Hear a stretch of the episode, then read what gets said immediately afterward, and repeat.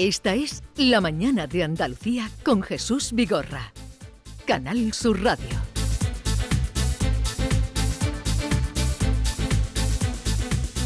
Retomamos nuestro programa, seguimos la mañana y ya les anunciaba que hoy íbamos a volver a un tema eh, muy cercano, como es el tema de cláusulas suelo, cláusulas abusivas, muchos días, muchas horas. Eh, y, muchos de ustedes pleiteando que llevan tiempo, otros han conseguido indudablemente indemnizaciones, resarcirse de lo que los bancos le cobraron de más, pero todavía hay gente pleiteando ahí y bien que lo saben nuestros invitados de hoy, como son Fernando Zorita, abogado de la Reja Bafi, especializado en temas de, de bancos. Buenos días, Fernando. Buenos días, Jesús. Y Rafael Carrellán, también abogado especializado de la red Abafi, especializado en temas eh, relacionados con los bancos. Rafael, buenos días. Hola, buenos días. Hace tiempo que no nos veíamos y claro, ya lo imaginasteis ayer cuando saltó esta noticia de que la justicia europea, una vez más el Tribunal de Luxemburgo, avala la devolución íntegra de las cláusulas suelo a los afectados por el cambio de criterio del Supremo. Ya os imaginaréis que os iba a llamar. El Tribunal de Justicia Europeo pues se opone a que los principios de cosa juzgada eh, limiten el, derecho de, los consumidores. A ver, esta sentencia, ¿qué quiere decir? Bueno, para, para recopilar un poco y situarnos, eh, tenemos que tener en cuenta que, en España hubo muchísimas personas particulares, consumidores, la gran mayoría, que iniciaron procedimientos judiciales por, por el tema de la aplicación en su hipoteca de la cláusula suelo. Eh, mediante una sentencia del Tribunal Supremo de 9 de mayo de 2013, que además me aprovecho para felicitar a, Rafael por su trabajo que, ha hecho nueve años eh, hace unos días en la sentencia. Fue, el que llevó a esa famosa sentencia. Eh, pues el Tribunal Supremo una buena sentencia en el sentido de, lo que es la transparencia y nos dijo cuándo era la cláusula abusiva, pero sin embargo, no obstante, el Tribunal Supremo tomó una decisión sumamente perjudicial para los consumidores que fue eh, limitar el derecho a la devolución de todo lo que se había cobrado por parte de las entidades financieras a los consumidores. De manera que no había, no había una retroactividad, sino, oiga, a partir de ahora eh, no tiene usted e-, ese, ese, derecho. Entonces, el Tribunal de Justicia de la Unión Europea, mediante sentencia de 21 de diciembre de 2016, corrigió taxativamente esto y dijo, no, vamos a ver, el, el derecho de la Unión Europea es muy claro cuando una cláusula es abusiva, quiere decir que el consumidor no puede en ningún momento estar vinculado, con lo cual no tiene que soportar ningún perjuicio. Entonces, ¿qué ocurre? Que ha habido mucha gente en España que ha obtenido sentencias judiciales en el transcurso del tiempo desde 2013 al 2016, hasta que Europa corrigió esa decisión del Tribunal Supremo.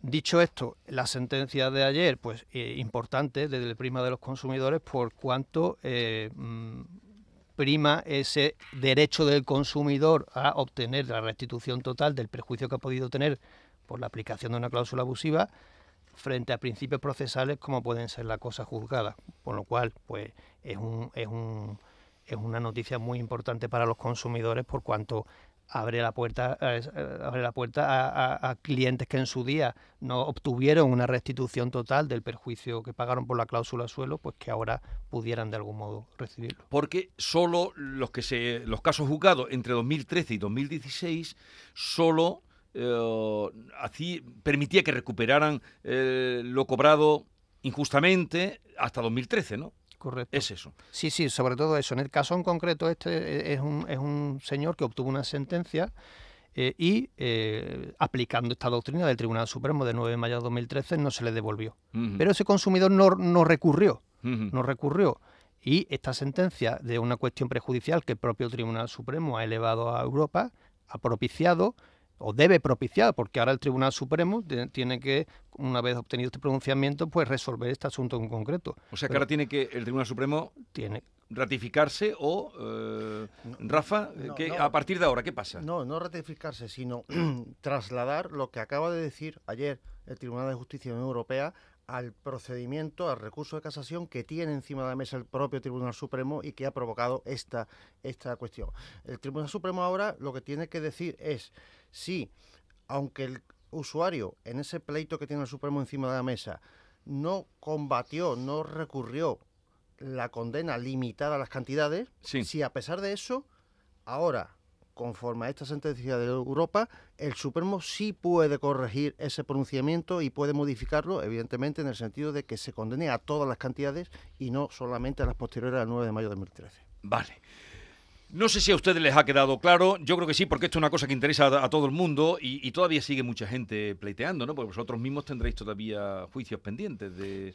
Sí, sí, todavía queda mucho pleito. Al ritmo que va convocando los juicios. Mm, hay muchos, sobre todo de, de, asuntos de suelo, donde hubo un acuerdo privado de solución, pero un acuerdo que la justicia está declarando nulo porque el cliente no fue informado de las cantidades a las que renunciaba ese tipo de litigios todavía están entrando en nuestros despachos y estamos defendiendo. ¿Quiere decir que gente que hizo un acuerdo verbal o, firmaron un acuerdo privado, como tú has dicho, con el banco para evitar ir a juicio, podría ir si está en desacuerdo con el, con el acuerdo que alcanzó? Claro, es que, es que nos hemos encontrado muchísimas personas que, como digo, en su día firmaron un documento privado de acuerdo. Como que no iban a proceder en el cual el banco eh, a lo mejor solamente se limitaba a, a, dejar de aplicar la cláusula suelo, y el cliente renunciaba a, reclamar, pero no había ninguna restitución de cantidades, no había ningún pago.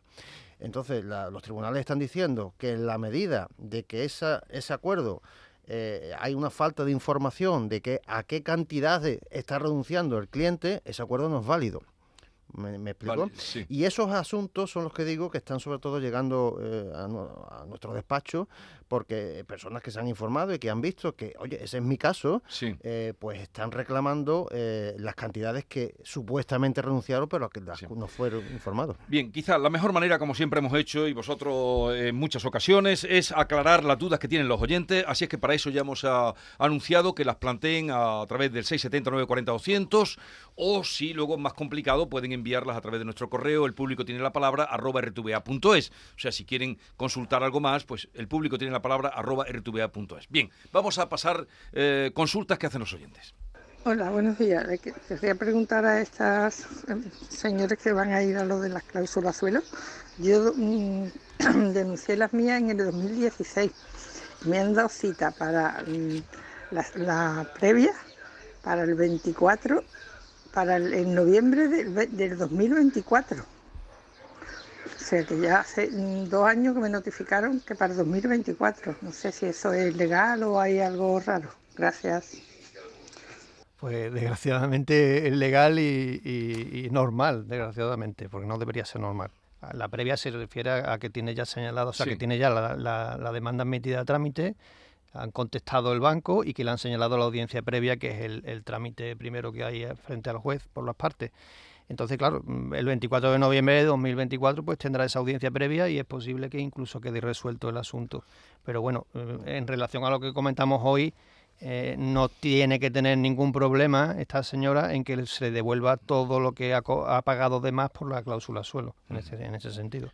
Bueno, vais alternando o contestando como queráis, porque además eh, ya llevamos mucha práctica, aunque hace tiempo que no venís por aquí. Y Jesús y compañía, buenos días a todos. Eh, esto es el tema este de las cláusulas suelo.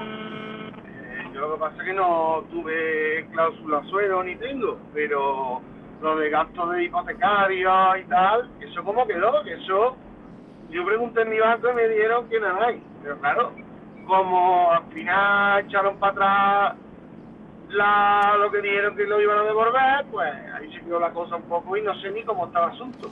Gracias, buenos días. Esto es otro asunto, a gastos hipotecarios, ¿cómo está la cosa?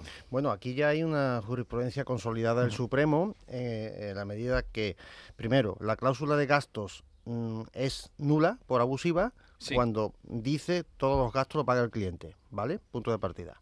Y consecuencias jurídicas de la nulidad, pues el cliente tiene derecho a recuperar el 50% de los gastos de notaría, el 100% de los gastos de registro de la propiedad, eh, el 100% de los gastos de gestoría y la tasación. Todo esto referido a lo que es el préstamo hipotecario, porque eh, en la mayoría de las veces, eh, junto a la operación de préstamo, se hace una compraventa. Bueno, pues la compraventa la dejamos aparte. Todo esto referido a lo, al préstamo hipotecario. O sea que se puede, y si el banco le dice que no, puede demandarlos. eh, Digo, la, la pregunta que hacía este sí, oyente un poco supuesto. despistado que había tirado la toalla. Lo, lo- lo aconsejable es presentar una reclamación extrajudicial. Sí. Eh, y si es en esa re- reclamación se está uno adaptando a lo que el Supremo dice, que tenemos derecho, si el banco deniega esa reclamación, lo suyo, evidentemente, el siguiente paso es ir al juzgado. Sí, y añadir también a lo que ha dicho Rafael que, que la mayoría de asuntos, como indica el oyente, pues son reclamaciones de gastos de, de hipotecas antiguas. Hay que tener en cuenta que la ley de crédito inmobiliario actual lo que ya contempla que el único gasto que tiene que satisfacer el cliente para el, el tema de préstamo hipotecario es la tasación. Con lo cual los demás gastos, eh, Sí. hablo de préstamo hipotecario, debe satisfacerlos el, el banco. Ahí ha cambiado mucho las cosas, porque Correcto, mucho. un amigo que firmó hace poco ante notario, el notario explica ahora con pelos y señales. Claro, es que ha cambiado la normativa totalmente. Hombre, yo, yo siempre digo que los conflictos colectivos o en masa eh, algo bueno tienen y es que aprendemos de errores y aprenden de errores los que los cometen y se ha mejorado la legislación y se ha mejorado la aplicación de las normas y la jurisprudencia. sí. Eh, a ver, una pregunta que me pasan eh, escrita. Dice, mm, si los que hemos cobrado sin ir a juicio y firmado un acuerdo con el banco, ¿podemos reclamar las cantidades detraídas anteriormente a 2013? Sí. Persona dice, si eh, los que hemos sido cobrados sin ir a juicio y firmado un acuerdo con el banco, el acuerdo al que te Ujú. referías tú, Rafael, Mm. ¿podemos reclamar las cantidades detraídas anteriormente a 2013? Bueno, aquí primero habría que ver el- los términos del acuerdo. Ya. Nosotros como abogados, ¿qué vamos a decir? Eh, si estamos valorando jurídicamente un acuerdo, sus consecuencias, su, mm, su validez, su nulidad, habría que ver el contenido del acuerdo, cómo se expresa, cómo se desarrolló y demás, ¿no? Pero en principio, eh, yo diría que si esa persona era consciente de lo que estaba renunciando y era consciente de la cantidad que iba a recibir, creo que son dos cosas distintas, porque uno puede decir, estoy de acuerdo a recibir X, pero no sabe que está renunciando a otra cantidad, ahí podría haber un- una posibilidad de reclamación. Y digo esto trasladando eh, la opinión que tenemos sobre, sobre lo que hemos hablado hace unos minutos, esos acuerdos donde no se decía nada de las cantidades a las que se renunciaba. ¿no? Ya. Eh, creo que puede tener viabilidad, insisto. Ya, ya, ya, una ya. cosa es que uno dé su visto bueno a recibir X Sí. cantidades, pero la, la otra pregunta es, ¿y usted sabía cuánto estaba ¿A cuánto estaba renunciando? renunciando? Si no sabía, puede que tenga viabilidad, sí. Buenos días. Mm, mire, le llamo de Huelva y yo siempre estoy escuchando el programa y de- planté denuncia en el momento que vosotros en el programa por la tarde nos dijeron que lo pusiéramos en manos de la justicia. Llevo cuatro años esperando que haya un juicio y el banco que es CaixaBank, tan conocido y tan prestigioso, se niega a pagar casi 18.000 euros que me tienen que devolver. Ellos quitan los pisos al que no paga al mes siguiente, pero nosotros no podemos dejar de pagarle a ellos, pero ellos pueden dejar de pagarnos a nosotros.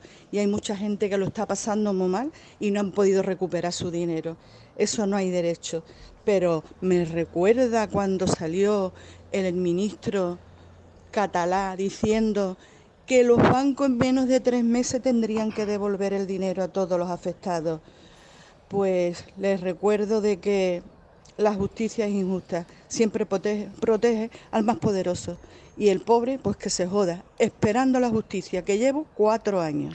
Pero, a ver, esta señora, eh, no sé... mm, No sabemos la situación. no sabemos si, si... si ya tiene sentencia y tiene, ha tenido que ejecutarla. No, si yo, lleva- yo lo, yo lo que entiendo a- decir cuatro años de espera que tiene relación con, la primera entre- intervención que hemos tenido de, de un procedimiento en, en trámite que eh, Largo, que está largo, que, mm. que está en marcha por porque se ha señalado los actos procesales por ejemplo audiencia previa a, a cuatro años vista o cosas así esto es yo entiendo eso Rafael. yo, A yo- ver, bueno, pero yo verá eh, el, el problema este es de la ley mm, yo entiendo que no el problema es de la administración de justicia luego habrá que pedir responsabilidades a la administración de justicia eh, en la medida que no tenemos una justicia mm, rápida eficaz todo procedimiento lento es mm, por- en sí mismo injusto.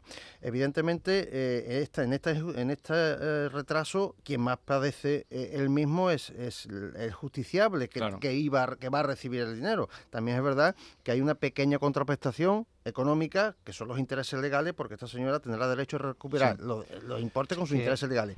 Pero mm, aquí hay un problema mucho mayor que, que, mm, que, el que está planteando individualmente esta señora, y es el problema de la justicia en España, que no existen los juzgados y los medios humanos y materiales necesarios para asumir la litigiosidad que hay ahora mismo en nuestra sociedad y sobre todo que la justicia española, la administración, se ha visto totalmente incompetente y desbordada para asumir un conflicto colectivo de miles y miles y miles de personas españoles. Esa es la realidad. ¿Querías apuntar algo, Fernando? No, simplemente que es extrapolable incluso mm, al tema laboral. Aquí en Sevilla recientemente se ha admitido a trámite un recurso de amparo de un abogado sevillano pues quejándose de que se están señalando aquí en Sevilla juicios por temas laborales, que también tiene tienen WhatsApp a, a 3, 4 años vista. Ah. un disparate. Pero lo que dice esta mujer. Bueno, a esta señora, usted de Huelva, mándeme al correo y explíqueme bien si está en trámite y si ha lugar le mandaremos a nuestros abogados, eh, Fernando, Rafael, lo que usted tiene en trámite. Pero eh, nos lo manda, el público tiene la palabra arroba rtva.es y, y nos dice en qué momento está esto que usted nos ha explicado de cara al 24. Eh, buenos días desde Aral. ¿Qué pasa con los autónomos que tenemos cláusula suelo? ¿Se nos sigue considerando empresarios, no, no consumidores, no? Gracias. Esto es un tema sangrante. Hasta que venga y, hablamos como autónomos, además. Eh, aquí en España, pues tenemos el, que hay que distinguir entre lo que es consumidor y lo que no es consumidor. Es decir, básicamente, si tienes ánimo de lucro, la intervención es una injusticia, porque realmente pues, la capacidad de negociación muchas veces prácticamente no existe. Da igual que tengas un apellido SA, SL o, que sea eh, un autónomo. Entonces realmente es, más complicado. A día de hoy un autónomo está situado en no consumidor. ¿Eso qué quiere decir? Que, tienen bastante más difícil cualquier, eh, cualquier tema de cláusula abusiva como el que estamos tratando. Aún así, algunas sentencias hay alguna sentencia hay, hay la, teoría esta de la cláusula sorpresiva, que pues que hay que ver el caso en concreto, porque también pues muchas veces pues, nos encontramos con, nos encontramos con sorpresa. Como todo asunto, hay que verlo muy bien, hay que ver exactamente qué información pudo dársele si se le dio eh, precontractual, cómo se cómo se insertó, por ejemplo, la, la cláusula suelo en el en el contrato de préstamo hipotecario y, hay que verlo. Habría que verlo específicamente, pero, están ellos más desvalidos. Sí, sí, sí, totalmente. Y es muy injusto, y es muy injusto. Porque también han, soportado esas cláusulas suelo. O, abusivas. Buenos días, Jesús Vigorra y compañía. Pues mira, yo sé que habrá mucha gente que está pendiente todavía de que le devuelvan la cláusula suelo, que si las costas, que si de nada. Yo me metí con un abogado gracias a don Jesús Vigorra y compañía me devolvieron cuatro mil y pico de euros más tres mil, es decir, unos siete mil euros me devolvieron de la cláusula suelo hace dos años y ese mismo día que me devolvieron el dinero mm, reclamé las costas. Y estos dos años llevo esperando para las costas. Pero mis siete mil euros míos ya los tengo gracias a el programa en aquel momento de la tarde y ahora de la mañana, Jesús Vigorre y compañía. Bueno, muchas gracias. Eh, bueno, esto es retraso, pero las costas también se pueden reclamar, ¿no? hombre, si hay condena en costa de la sentencia que resuelve el asunto, por supuesto. Otra cosa que esto es otro Pero si él la reclama es porque a lo mejor no estaba en la sentencia, ¿no? No, no, si, si, si, si, hay una sentencia que condena en costas a la entidad financiera, esas costas se, se tienen que se, se reclaman. ¿Cómo? Pues se presenta una solicitud al tribunal con las costas de, eh, que, de abogado y procurador, no, o no de abogado y procurador, esa, esas, esa propuesta, digamos así, eh, eh, el, tribunal la aprueba o hace alguna corrección y le da un trámite de 10 días hábiles judiciales a las partes para que también hagan alegaciones. Si todo el mundo está de acuerdo, al final se aprueban y el banco condenado en costas tiene que pagarlas. Pero que digo que también eso se prolonga en el tiempo, por lo que dice este señor, que ha trincado sus 7.000 euros. Claro, todo este trámite que yo he dicho en 10 segundos, pues pueden ser dos pero años. no es habitual que la tasación de costas dure dos años, eso sí. No, es habitual. no, ni mucho menos. Pero ¿qué hace la gente que está en esa situación? Es que, es que verás, Jesús, nosotros tenemos una frustración como profesionales tremenda, porque esta misma consulta nos la hacen clientes nuestros. Oye, ¿qué pasa con mis costas? Y, como ustedes comprenderán, nosotros con los profesionales que también tenemos un interés en que nuestro cliente cobre las costas, porque también nuestros honorarios en, muchas ocasiones dependen de ellas, eh, tenemos que decirle, mire usted, es que aunque vaya el procurador a preguntar, aunque vaya yo a preguntar, nos dicen siempre lo mismo, cuando le toque, cuando le toque, cuando le toque. Yo he tenido que ir de la mano de un señor, cliente mío, para que él viera en el juzgado, de la mano los dos, que no dependía ni del procurador ni de mí, sino que era cuando le toque. Mm. ¿Entiendes? En el fondo, volvemos a lo mismo, el problema de la justicia no funciona bien el servicio público de la justicia. unos mm, tribunales específicos para el tema de bancos. Se han colapsado rápidamente. También colapsado. Pero esos tribunales, en la medida que son uniprovinciales, eh, son un embudo. una, una, demanda de sueldo de un señor de Cazalla Sierra va a Sevilla, de un señor de Ronda va a Málaga. En tribunales uniprovinciales que están colapsados, mm. que se han tenido que crear otros y, decir, el primero que se creó ya no admite más asuntos, el segundo, todos los asuntos a este segundo, pero están colapsados, es imposible. Buenas, me llamo Ana. Mira, eh, yo tengo una, hipoteca del 2002 con la Caixa, pero con la tengo con el interés del IRPH. Eh, Fui a un bufete de abogados porque me enteré que se podía reclamar, eh, eh, te tenían que haber informado de lo del posible cambio del tipo, de, del tipo de interés, no sé si lo estoy comentando bien. Y me dijeron que sí, que podíamos ir hacia adelante. Mm, ahora el bufete de abogados me dice que, no, que ha aparecido una ley donde no se puede reclamar nada, que se queda todo parado y que no se puede reclamar ese tipo de interés. Eh, que me sugieren una, una innovación con el banco. Y el banco me está ofreciendo también una innovación para, esta hipoteca. Eh, ¿Creéis conveniente que debería de hacer la innovación para cambiar el tipo del IRPH? Porque mm, están comentando que si la con la inflación el tipo de interés va a subir no sé, tengo mucha incertidumbre. A ver, no sé si con la información que da esta señora podéis decirle algo con el... Hombre, eh, comenzando por el tema del IRPH, pues que sí, lo hemos comentado ya otras veces, que no es, no es ahora mismo un, vamos, bastante viable la reclamación con el IRPH con la última sentencia del Tribunal Supremo. Y con respecto a la innovación, pues habría habría que ver qué condiciones de innovación. con respecto al IRPH, ¿qué dices? que hay... Sí, las últimas sentencias no, no, no son buenas del IRPH, porque más o menos lo que ha venido a decir el Tribunal Supremo es que todos los consumidores eh, miramos ordinariamente el BOE, sabemos los tipos de interés que, que, nos ofertan y bueno. Venga, una más y lo dejamos. Buenos días Jesús y Lola de Granada. A comentarle una cosilla a los abogados. Pues nada, yo tuve una cláusula suelo con el Banco Popular, que ahora ya no existe, que ahora es Santander. Y resulta de que nosotros rehipotecamos la vivienda porque nos metimos en un negocio y resulta de que me tenían que haber devuelto casi 9.000 euros y nada, ni un duro. Eh, se, se acogen a que mm, no nos corresponde esa devolución y nada. Y meterme en un abogado pues me cuesta cerca de 3.500 euros para 9.000 euros que me tienen que dar. Entonces quisiera saber que como ha hecho otro, otro, otra persona que ha llamado, de que cuando hemos sido autónomos y hemos repotecado la hipoteca para el negocio, si nos corresponde que nos devuelvan ese dinero.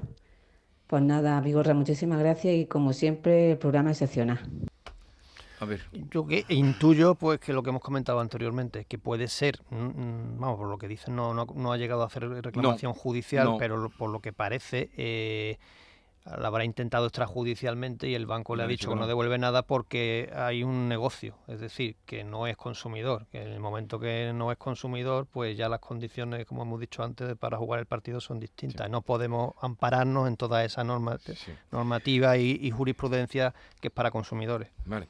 Eh, bueno, hay muchísimas, eh, muchísimos mensajes, vamos a hacer otro día, ¿eh? que vengáis vosotros, encantado, nos cedéis otro día, pero vamos a resumir, resumen final de lo que ha pasado. Vamos a recordarle a los oyentes, a hablar a los oyentes, qué significa esta sentencia que acaba de salir de, Luxemburgo.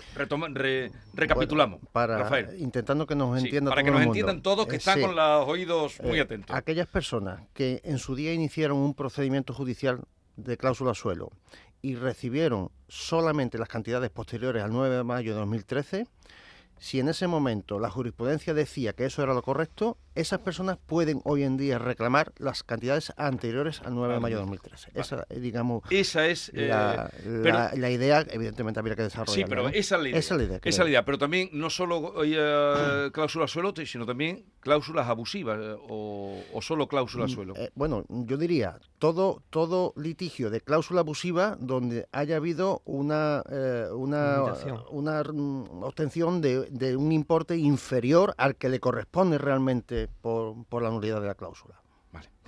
Oye, pues muchísimas gracias. Eh, si hay, es más complicado su asunto o quiere que se lo miren, eh, a través de correo el público tiene la palabra arroba rtva.es, como esa señora que le he dicho de Huelva que nos mande para ver y sobre todo que sepamos cómo están fijándose los juicios. Nos lo mandan y convocaremos otro día a Fernando Zorita y Rafael Carrellán, abogados expertos en temas eh, con los bancos, relaciones con los bancos y nada, y pues haremos otra otro día otra sesión. ¿Vale? Muchas gracias Fernando, muchas gracias, muchas gracias Rafael. Hasta la próxima. 10.32 minutos de la mañana.